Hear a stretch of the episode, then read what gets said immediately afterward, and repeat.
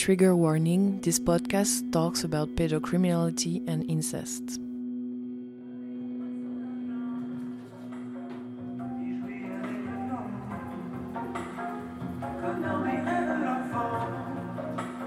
Paris, France, September 15th, 2002.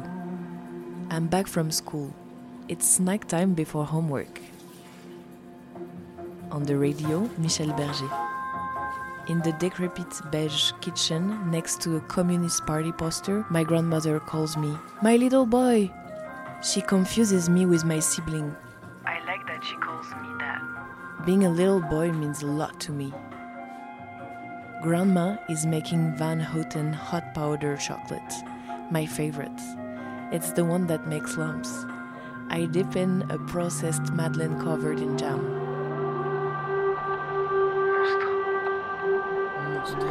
Suddenly, I ask her, What is the music we hear outside? It's the sound of war. She answers, Like someone who feels in her body what war creates.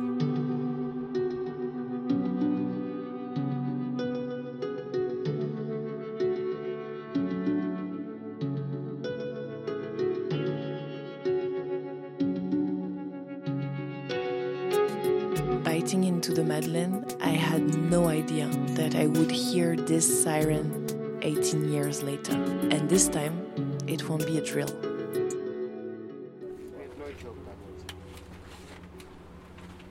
Stepanakert, Nagorno-Karabakh, in the middle of the mountains between Armenia and Azerbaijan, October 10th, 2020. Armenia and Azerbaijan have been at war since the fall of the Soviet Union. Everyone wants Nagorno Karabakh, a territory that wants its autonomy. Boom. The bombing launched by Azerbaijan begins. Boom. Full blackness over the city. The inhabitants, the Armenians of Nagorno Karabakh, are hiding in the bunkers. Opaque silence. I'm in the downtown hotel in the hallway, lying on a mattress on the floor. I did not take off my bulletproof vest nor my shoes to sleep. This is the first conflict I cover. A colleague asked me if I don't want to keep my helmet on. I go down the winding staircase towards the basement. Someone says, Don't run. In the entrance hall, everything is glazed. Boom. A white lightning takes over the sky. Time stops. In the distance, I hear the white paradise, Michel Berger's song. I remain frozen. Inside of me, something feels familiar. I have already felt these bombs that destroy everything on their path. They had already exploded long time ago inside of me, without leaving a trace. Without transition, I also said to myself, if I survive this, when I return to Yerevan, I will go to the sauna. Everyone plays down a situation as much as they can.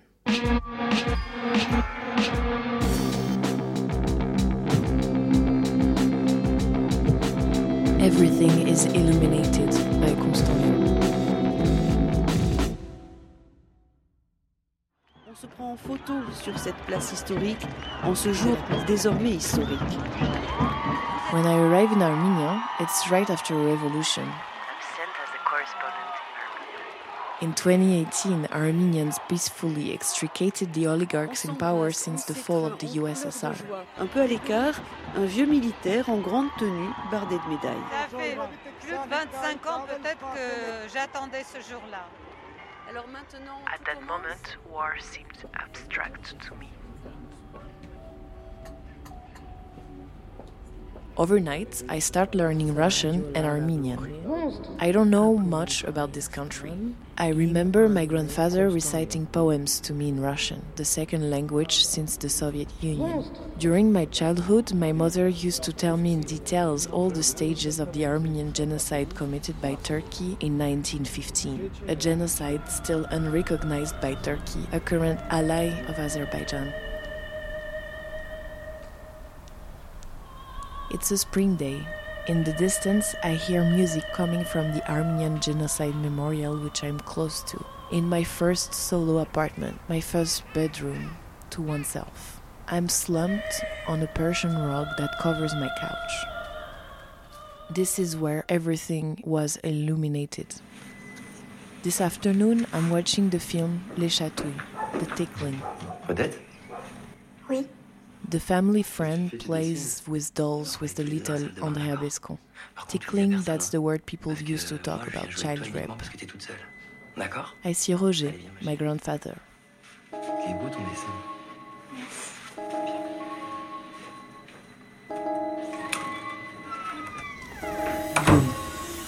Imagine that you drank too much coffee. The blood pulses in your temples, you grit your teeth, you bite the inside of your mouth. You want to concentrate, but everything gets tangled up. You can't hear anything anymore.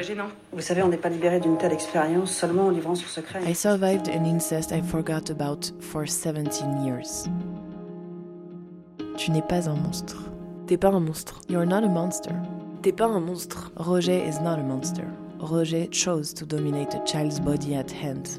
At the moment of the incest, I absorbed a part of Roger. His guilt, his shame.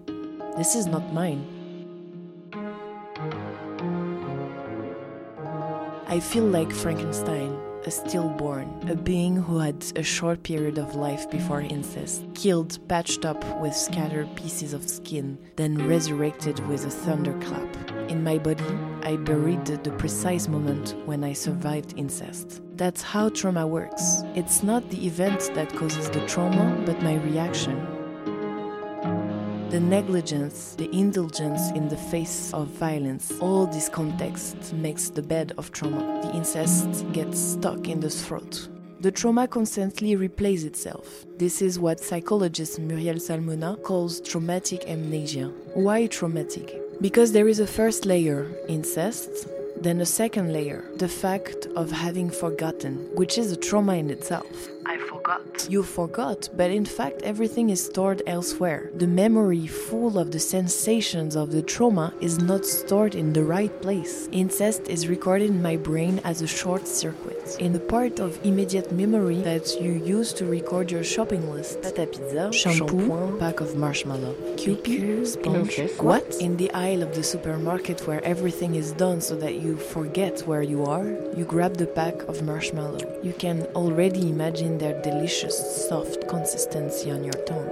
Suddenly, you drop the marshmallow on the frozen floor. You are five years old, as if it were yesterday. It's not a marshmallow you have in your hand, but the genitals of an older man. You are in charmed pajamas with fringe in a squeaky bed, and you don't understand why you are both in the supermarket and you are five years old. You come out of the supermarket, you feel as if a truck ran over you. Either you fall asleep immediately, like during discussion groups, either you drink liters of alcohol or take drugs. You would like to explode with anger, but it's not polite. So you dissociate, you cut yourself in two the one that survives and the other who died inside. Tu vas tout oublier. You will forget everything. You will forget everything. I feel suffocated by Yerevan that merges with the city where I grew up. I'm at the same time very far and too close to the car horns. Unable to concentrate. I live for days like in a padded diving suit.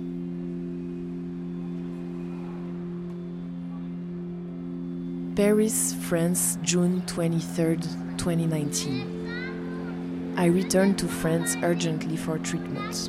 I feel a permanent hypervigilance, as if a war threatened to break out permanently. I swell, I have acne, hypothyroidism. I feel like a monster who invents false memories.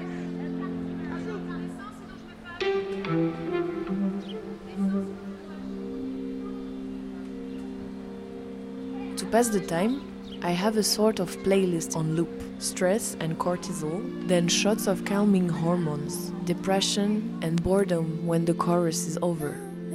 When a new partner comes in my life, it's Michael the Night on repeat. As a result, I spend months crying over and over in a drama, and besides, in real life, he ends up ghosting me.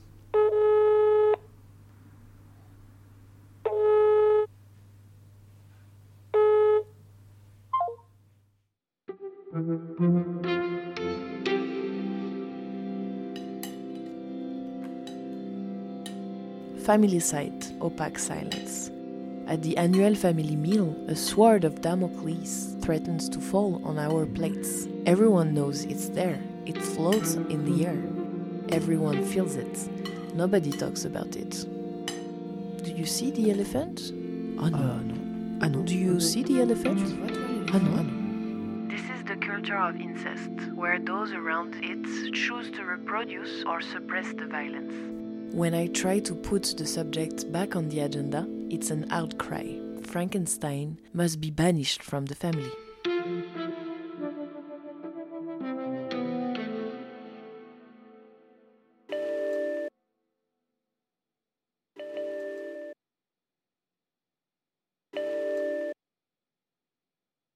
Pain is not your identity. Identity is only a part of you. Not all adults are incestors. You're rebuilding your self confidence, rebuilding remembrance out of oblivion. Cut the incest with an axe. On the plane going back to Armenia, you read The Body Keeps the Score. You read that all your symptoms are means of survival. It comforts you. In the morning, I look at myself in the mirror with tenderness. All these pieces of me form the same person. This person has a new name Constant. Yerevan, Armenia, August 2nd, 2022. Mount Ararat soothes me on cloudy days. The mountain symbol of Armenianness reminds me of an amputated limb that is now in Turkey. A phantom member with whom we learn to live. A ghost only I can see. You begin to dance with your ghost to return to your body. You enjoy yourself.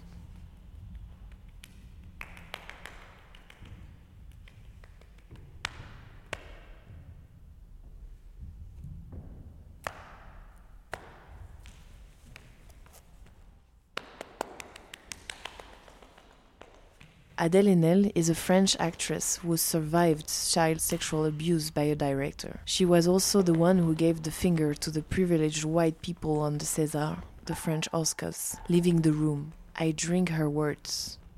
Monsters don't exist. It's too easy to say it's monstrous. Look at yourself. How is it possible that pedocriminality exists? What is our collective responsibility against this crime? Monsters don't exist. It's our society, our friends, our fathers. This is what we need to look at. Let's all take our responsibilities in our relationships, acknowledging our own violence. We need to look at ourselves. I took my time to understand that in my turn I had committed violence towards my loved ones.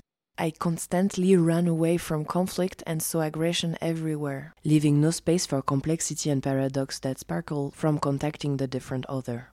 I said to myself that patriarchy takes shape in our actions and our disconnections from others.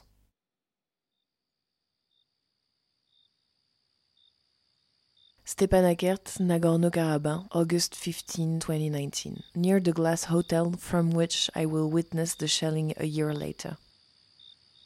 I walk with Saro, a guy from Shushi, where I spend a lot of time. He says that Napoleon was also Armenian. I take this opportunity to tell Saro, you know, I'm a trans guy. He looks at me.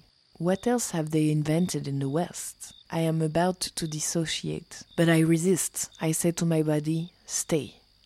Since Saro likes me, he says nothing. In Armenian, they say tsavatanem. It means I take your pain, literally. Without saying anything, I believe that the Armenians recognized what I mean by pain. They carry one for generations, that of wars, of genocide. Their humanity denied. Tsavatanem. This expression has become like a meme on the internet. You use it in all cases. Its original meaning has morphed into something else. For example, you said Tsavatanem when your friend did you a favor. Tsavatanem painted in color on the back of cars. It's a sentence of pain that has entered everyday life as a kind of a joke. Very dark humor. We walk in silence, Saro and I, in the street of Stepanakert, shrouded in fog. The white paradise again. Saro then offers me to meet the village witch. She lives in a small white wooden shack. Inside, the walls of her house are covered with family photos, the ghosts that watch over her. The witch introduces them one by one. She speaks a little French. We sit at a small table covered with candles and a scarf. She serves me hot chocolate with lumps. The witch looks me straight in the eyes. My darling Tsavatanem, what do you need to move on? With the same gesture, she sits down to draw my cards. I needed to meet you, I answer her. The witch then said to me, You know now what you're made of. You'll be able to create from now on.